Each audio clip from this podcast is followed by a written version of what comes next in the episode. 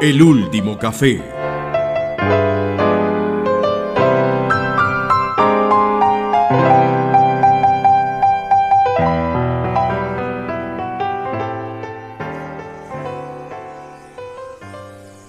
Hola Mario, ¿cómo vas? Hola José, ¿qué tal? Eh, contento de, verte. Eh, ponte cómodo que te noto un, tanto agitado, así te recuperas y ahí vamos pidiendo el cafecito que nos corresponde. Sí, un poquito agitado. Afortunadamente ya tenía compañía aquí en la mesa. Por aquí veo a nuestro gatito de, del último café. Aprovecho y le pego una cariciadita para calmarme y contarte qué es lo que traigo entre manos. Eh, bueno, por ahora entre manos tienes a ese gato que es mimoso y que con de que comer algo que caiga al piso es capaz de aguantarte tus mimos.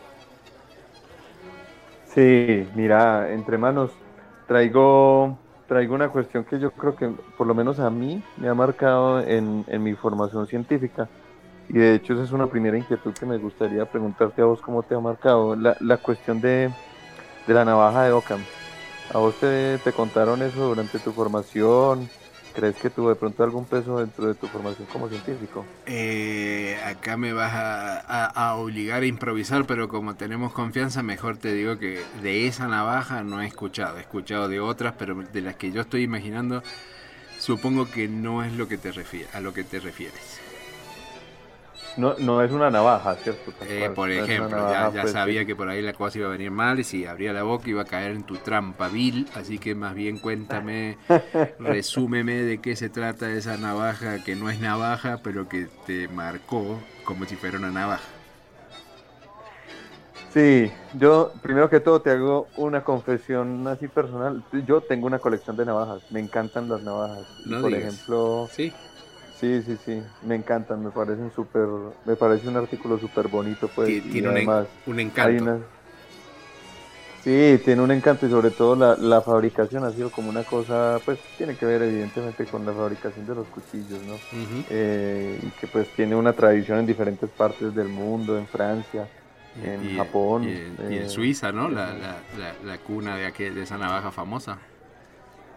Correcto.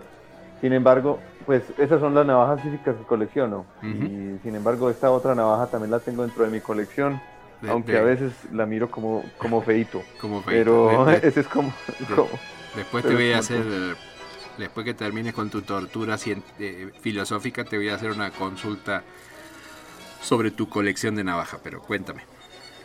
Ok. Esta navaja tiene otro origen. Esta navaja es de origen eh, del Reino Unido, por allá de inglés, y es de este señor Guillermo de Ockham, de hecho es por allá en el medioevo. Y esta navaja de Ockham, pues que tiene ese sobrenombre, pues, es de, de, hecho pues como un, como un artilugio eh, em, abstracto. Eh, y es navaja porque sirve como para, pues, o, así lo interpreto yo, ¿no? Eh, le dicen navaja porque sirve como para cortar, para zanjar eh, diferencias o como para cortar eh, una, una, discusión eh, cuando se necesita decidir entre, entre dos cosas.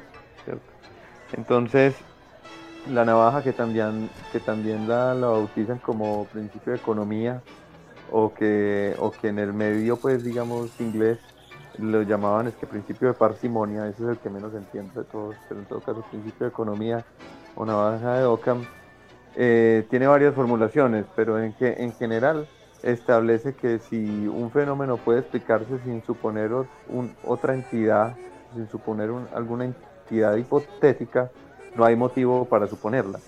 Entonces es como por eh, decir, yo puedo explicar un fenómeno. Otra vez despacito porque mi cerebro va en otra marcha. que ese principio, la, la formulación que te estoy diciendo en realidad es de, de Russell. No es del mismo Ockham como tal, pero es un poquito más, más posterior, por poner, por decir poquito, bastante posterior. Pero establece pues que si un fenómeno puede explicarse sin suponer una entidad hipotética, no hay motivo para suponer dicha entidad. Ajá, suena, suena, eh, suena lógico. Sí, suena lógico, ¿cierto? Entonces a uno le dicen, pues hombre, si no necesita suponer algo para explicar una cosa, pues no hay ningún motivo para que usted la suponga. Por eso se llama eh, eh, principio de economía, ¿cierto? Porque y, si no lo te lleva a pensar... Claro, digo, si no lo pienso mucho, hasta no entiendo por qué es tan famoso, porque suena como, como algo medio obvio, algo de sentido común que habíamos hablado. Ajá, sin, sin caer en ese sentido común, suena como suena como novedad, ¿cierto? Pues hombre, si yo necesito menos cosas para explicar algo, pues utilizo ese formato en el que necesito menos cosas que otro en el que necesito más. Puesto así como en términos eh, económicos, en términos de qué tantas cosas necesito yo, qué tantas suposiciones. Eh, exactamente. Entonces, ese es el punto. A vos, a vos te, en tu formación como científico, te, te llevaron a, como a pensar en ese mismo sentido o no? Eh, en mi formación, a lo mejor este señor todavía no, había dicho eso, eh, pero no, yo no, no, lo había escuchado con ese término. Pero la verdad que sí tenés razón de que es algo para, para pensar, pero bueno, supongo que tiene muchas muchas miradas sobre las cuales vos querés analizar la, el, concepto este de, economía de, argumentos, pero por un lado me suena, eh, eh, digamos, escuchar la, interpretación me suena, como decía recién, algo, algo lógico, algo de, sentido común, algo obvio, pero por otro lado tengo ahí como una sensación de, de peligro detrás de esa afirmación, porque Claro, la duda que me queda, nada más que a esta altura que uno eh, ya pone en duda todo, es, eh, vos decís, bueno, eh, ¿cuál sería el camino para poder explicar algo? El camino más económico de argumentos para explicar algo.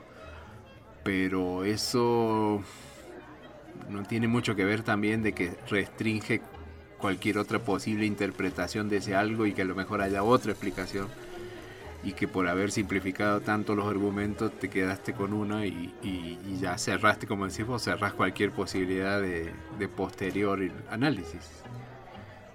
Ahora me enredé yo, pero no, cuéntame qué, qué, qué, era lo que te ponía nervioso o te pone nervioso de la tal navaja.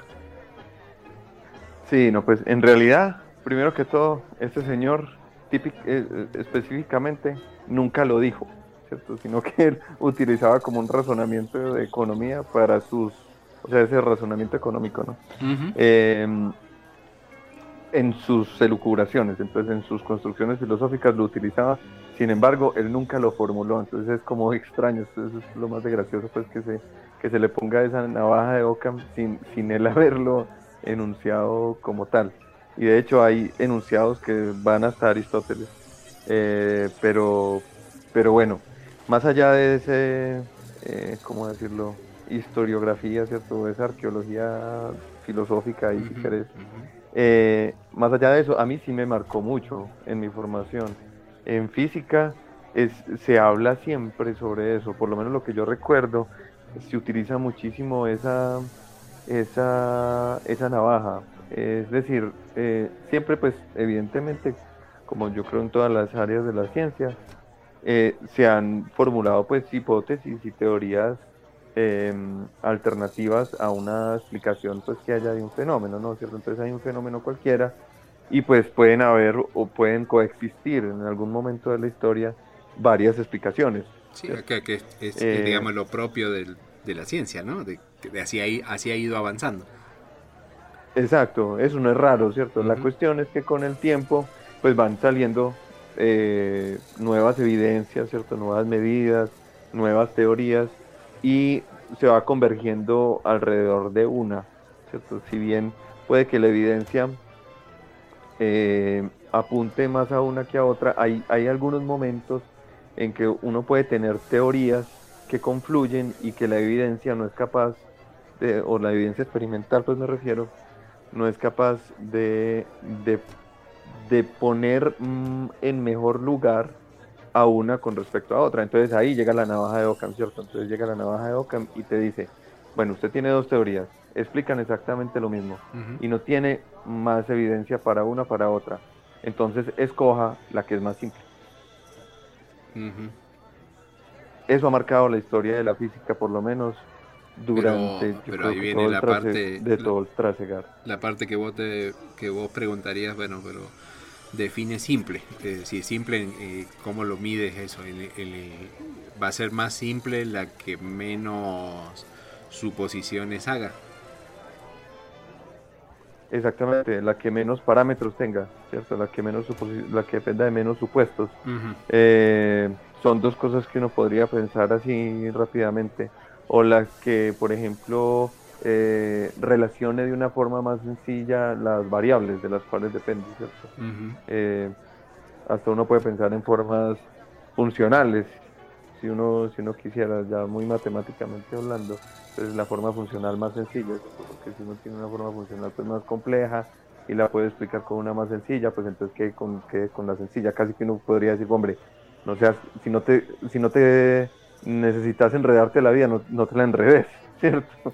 Ahora Hasta lo podría uno pensar así. Te contrapregunto, eh, no, no, no, me acuerdo ahora en este momento el caso concreto, pero eh, a nivel de la ciencia, de algún tipo de, desarrollo, no sé si tiene que ver con la matemática, la físico-química o la física, eh, no se dan casos a veces de que uno dice, bueno, tal persona llegó a la misma a la misma conclusión, pero por, analizándolo de una manera diferente, es decir, que se llega a un mismo resultado por caminos diferentes. ¿Eso no, no suele suceder o ha sucedido?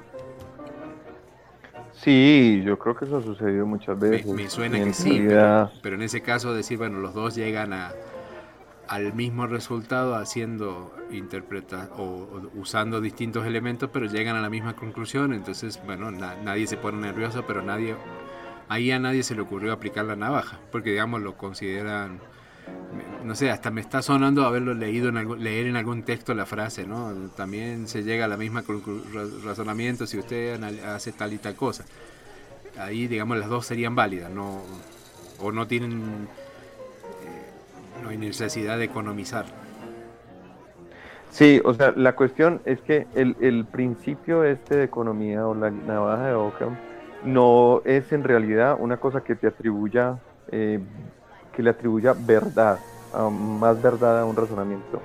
lo, único que te dice es, exacto, lo único que te dice es, prefiérase, ¿cierto? Prefiérase una teoría con respecto a otra. No te está diciendo una teoría es más verdadera que otra. Simplemente te está eh, incitando a preferir una explicación más sencilla con respecto a una explicación más compleja. ¿Y eso por qué? Y hay... Me refiero a que si hay personas como yo, que, que le gusta complicarse la vida, por, cómo lo convences que, que, economice, o sea, ¿por qué tiene que economizar uno? A ver, eh, pues Debería yo... preguntarle a Don, a Don Ockham, a Don Ockham. a Don Ockham. Yo, yo tengo varias aproximaciones. Tengo motivaciones y desmotivaciones ah, con respecto cuéntame. a ese principio. Eh, pues una motivación es la siguiente. Desde el punto de vista simplemente teórico, simplemente teórico, para uno explicar algún fenómeno de la naturaleza, cuando uno tiene menos supuestos, su teoría depende de menos cosas. Y al depender de menos cosas, uno podría decir, podría eh, decir que su teoría es más eh, compacta, eh, más, más económica, que no sé ni cómo ya decirlo en términos más generales.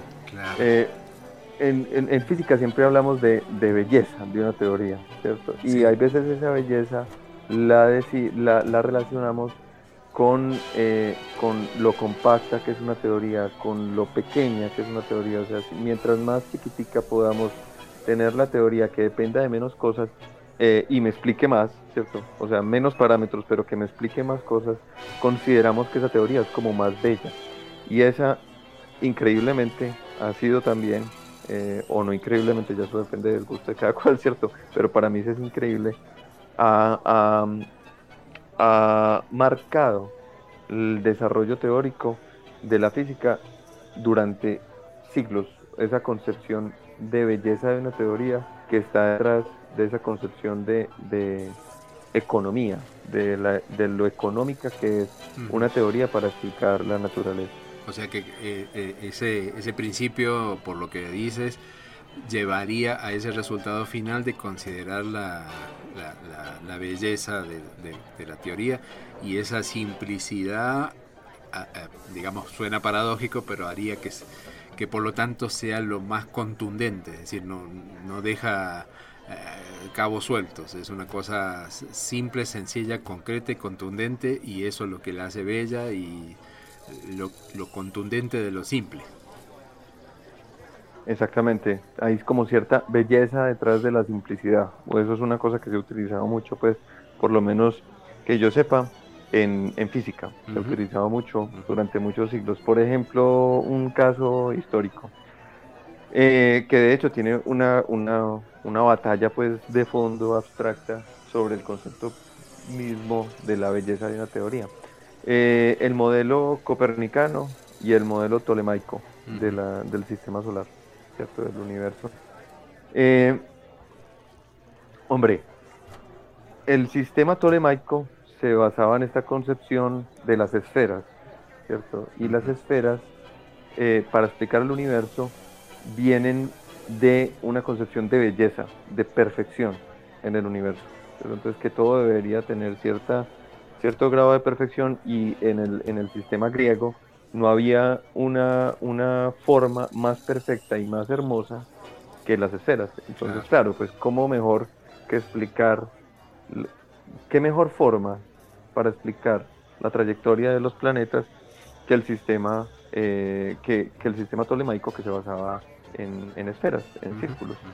Eh, entonces, claro, pero para hacer eso, entonces necesitábamos poner la Tierra en el centro y bla, bla, bla, necesitamos hacer esa cosa de de, las, de, poner una, un, un, círculo en otro círculo, de otro círculo, de otro círculo, para poder explicar correctamente las trayectorias.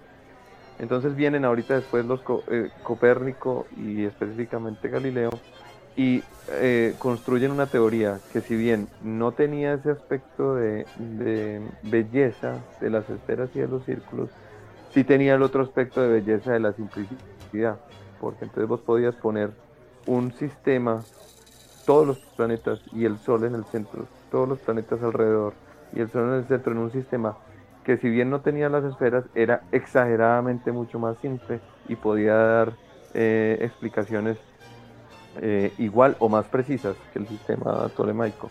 Entonces, por ejemplo, ahí entra a jugar esta cuestión de la navaja de Ockham para decir que uno debería preferir el sistema, el sistema eh, solar o el sistema pues para explicación copernicano con respecto al tolemaico por su simplicidad. Claro. Pero entonces eh, está bien, es ahora ahora me queda me queda claro, lo entiendo, eh, me imagino ese sentimiento de, satisfacción de observar esa, esa cuestión bella. Pero entonces vos planteabas que de todas maneras te, te trauma o, hay algo de todo esto que no te cierra? ¿Cuál, ¿Cuál sería la otra mirada?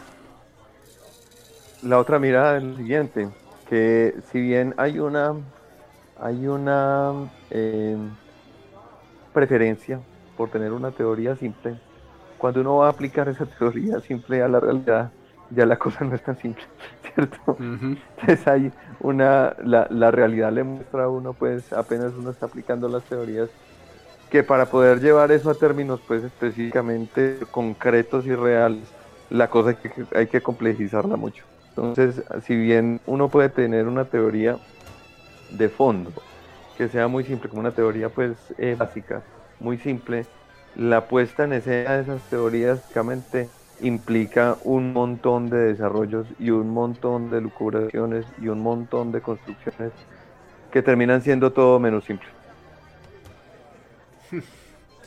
Sí, lo estoy pensando. Lograste traumar una vez más mi pobre cerebro. Eh, porque dentro de. Claro, ahora lo estaba relacionando con, la palabra ya que vos dijiste, lo de la sencillez, la simpleza y, sobre todo la belleza.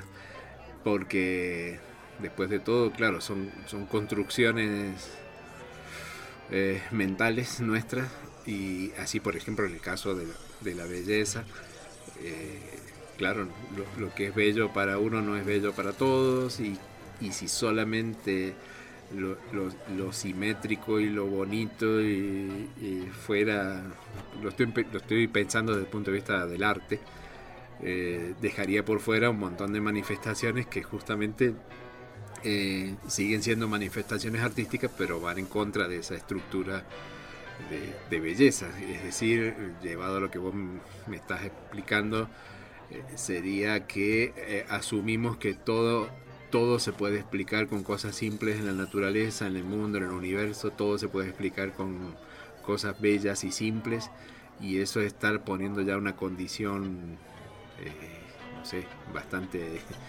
bastante genera, generalizando bastante, eh, que no sé si yo me atrevería, no sé si por ese lado viene la, duda tuya, ¿no?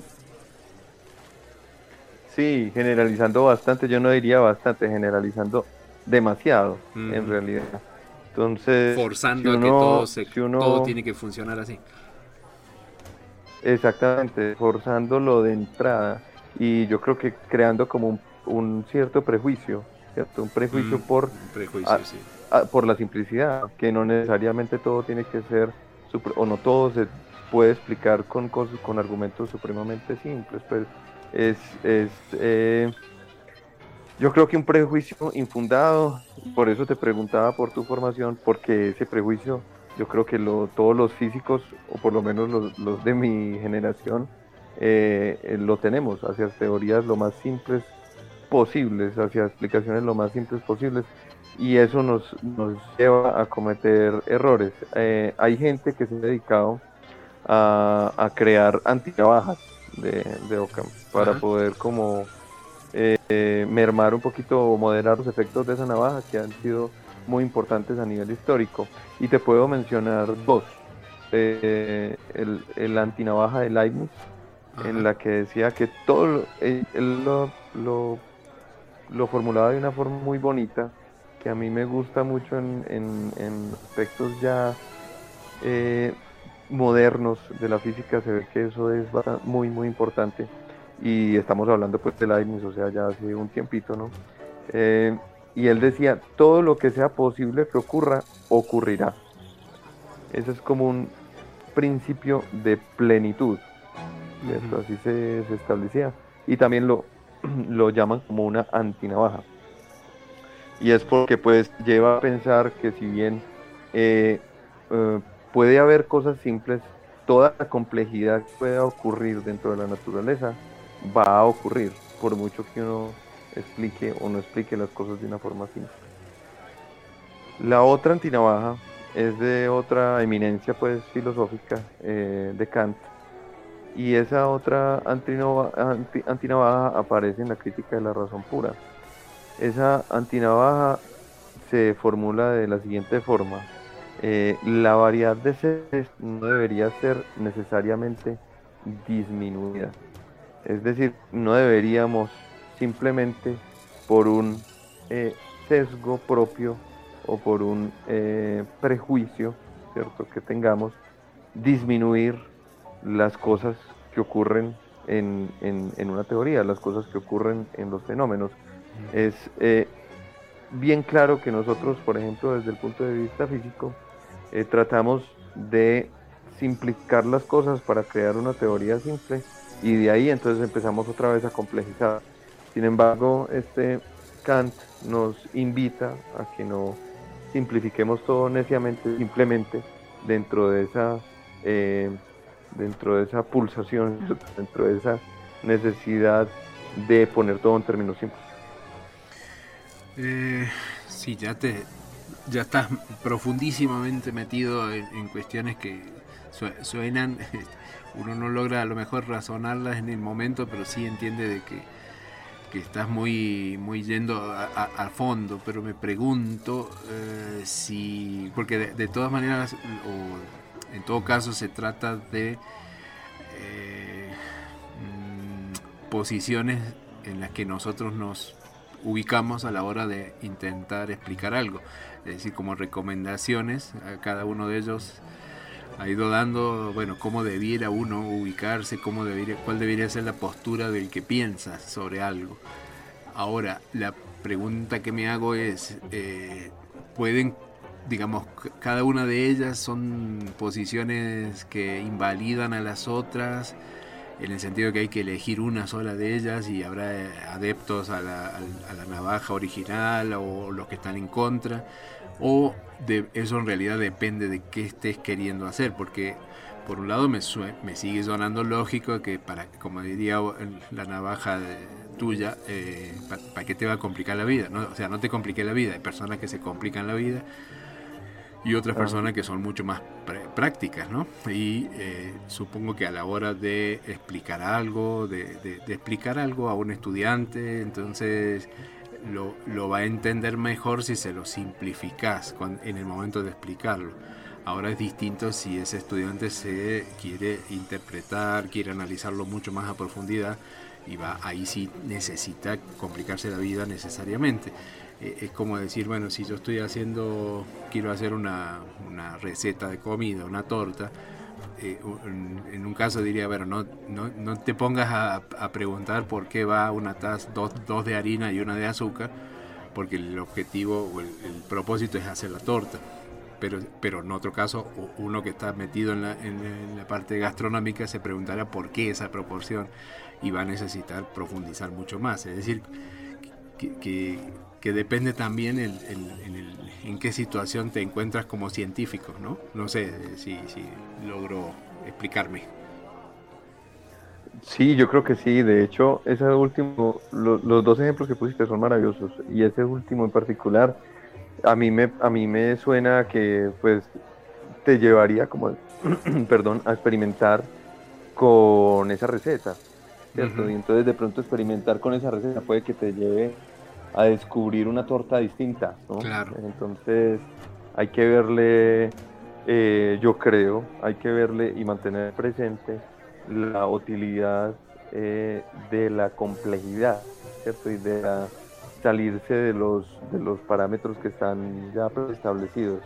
Obviamente, cuando te salís de la receta exacta, 900 veces la torta nueva que de la que te saliste te va a quedar horrible. ¿cierto? o, incomible. Pero eh, una de esas de pronto va a terminar en, una cosa mucho mejor.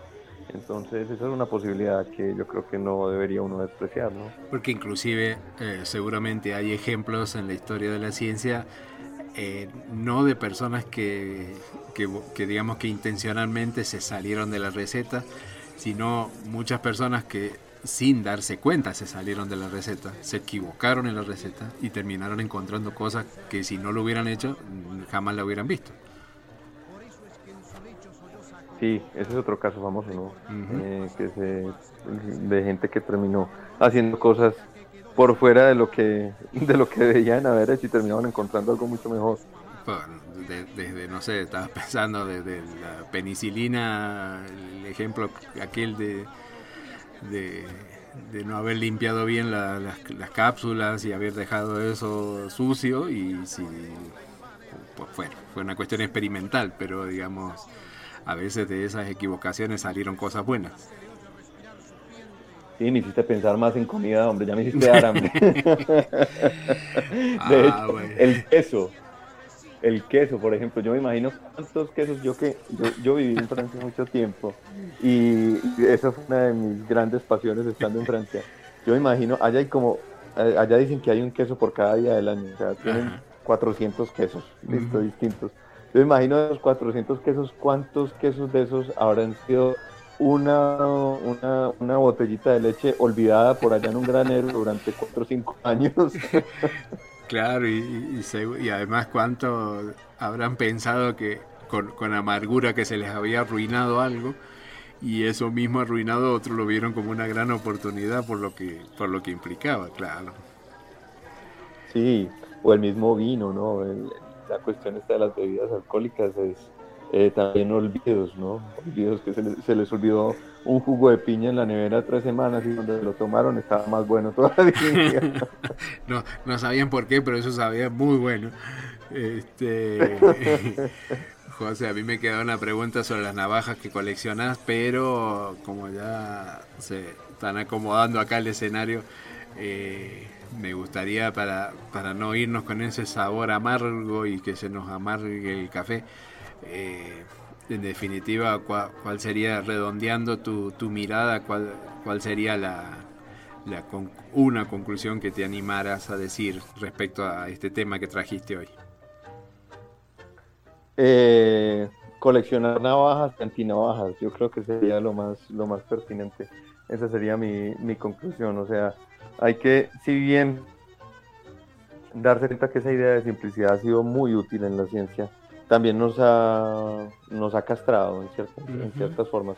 Eh, pues para eso sirve una navaja también, Para, también creo que eso, eso es eso es importante, yo creo tenerlo tenerlo presente, pues y no y no prejuzgar y tampoco irse a, ningún extremo. Eso es, una cosa que me parece a mí fundamental a la hora de uno eh, intentar explicar algo, pues no, solamente tiene que ser en, el, medio científico, sino pues a la hora de uno tratar de razonar o tratar de explicar alguna, alguna cuestión pues, de, la realidad.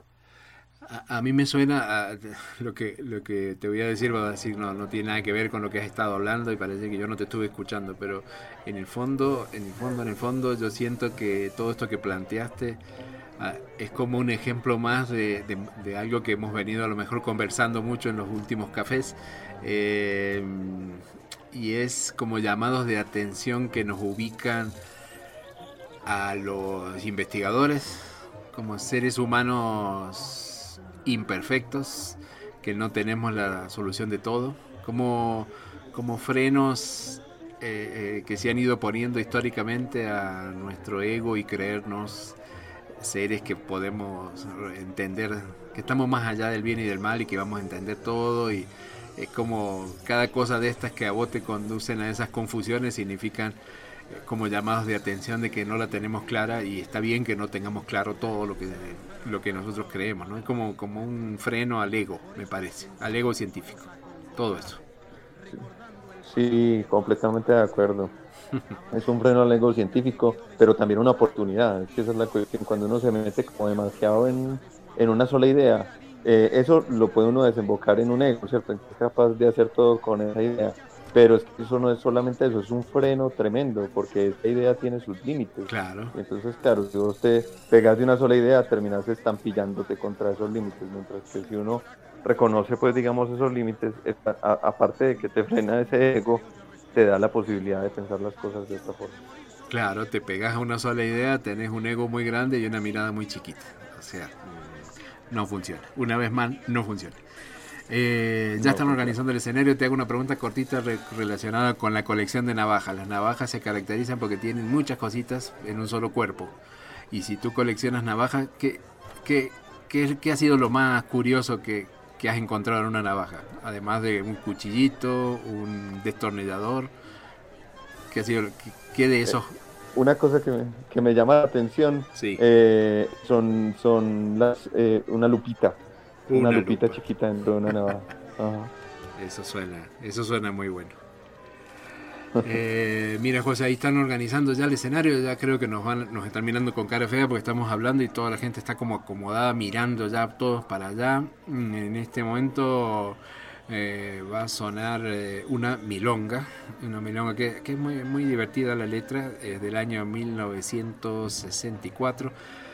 La va a cantar Roberto Mancini, Mancini mm, con la orquesta de Don Alfredo de Angelis y se llama justamente dedicado para tu formación, creo que ha sido una cosa dedicada, yo le pedí que te la cantaran para ti. Se llama Milonga Celestial, así que ¿qué te parece si la escuchamos? que la escuchamos y nos vemos el próximo café. Escuchémosla.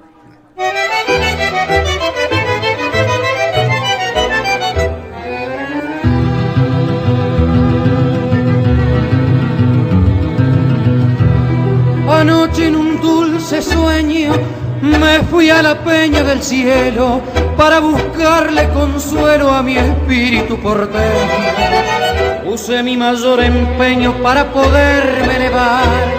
Cuando me llegué a parar ante un gran portón de acero, de adentro salió San Pedro que me empezó a interrogar.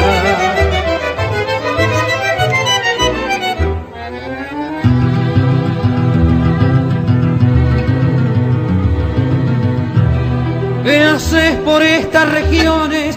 Me dijo todo enojado y contesté abatatado, vengo en busca de emociones. Si no tenés relaciones, no vengas a armar burdel, que está cantando Gardel en esta sagrada peña. Si no tenés contraseña, pedile permiso a él.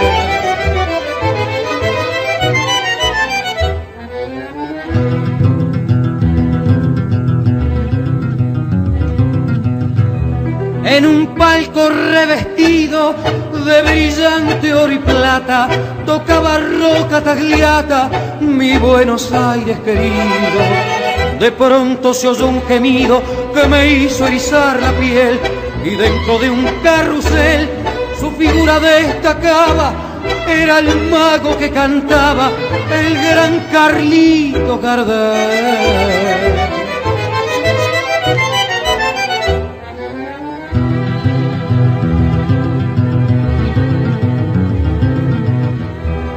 Entre nardos y amapolas, Carlitos volcaba el resto, lo acompaña el pibe Ernesto Greco Pacho, Eduardo Arola, a un costado formando Cora Barbieri con Riverol, y Aguilar con todo amor vierte su nota sincera para que Alfredo le pera vuelque su verso mejor.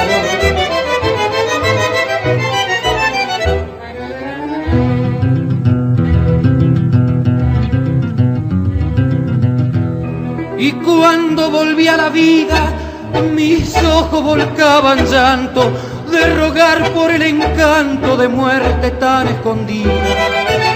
Y en mi guitarra querida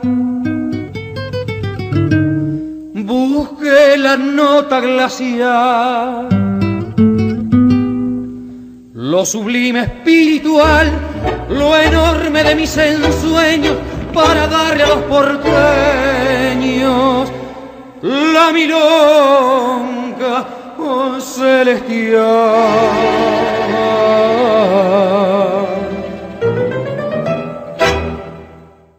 El último café.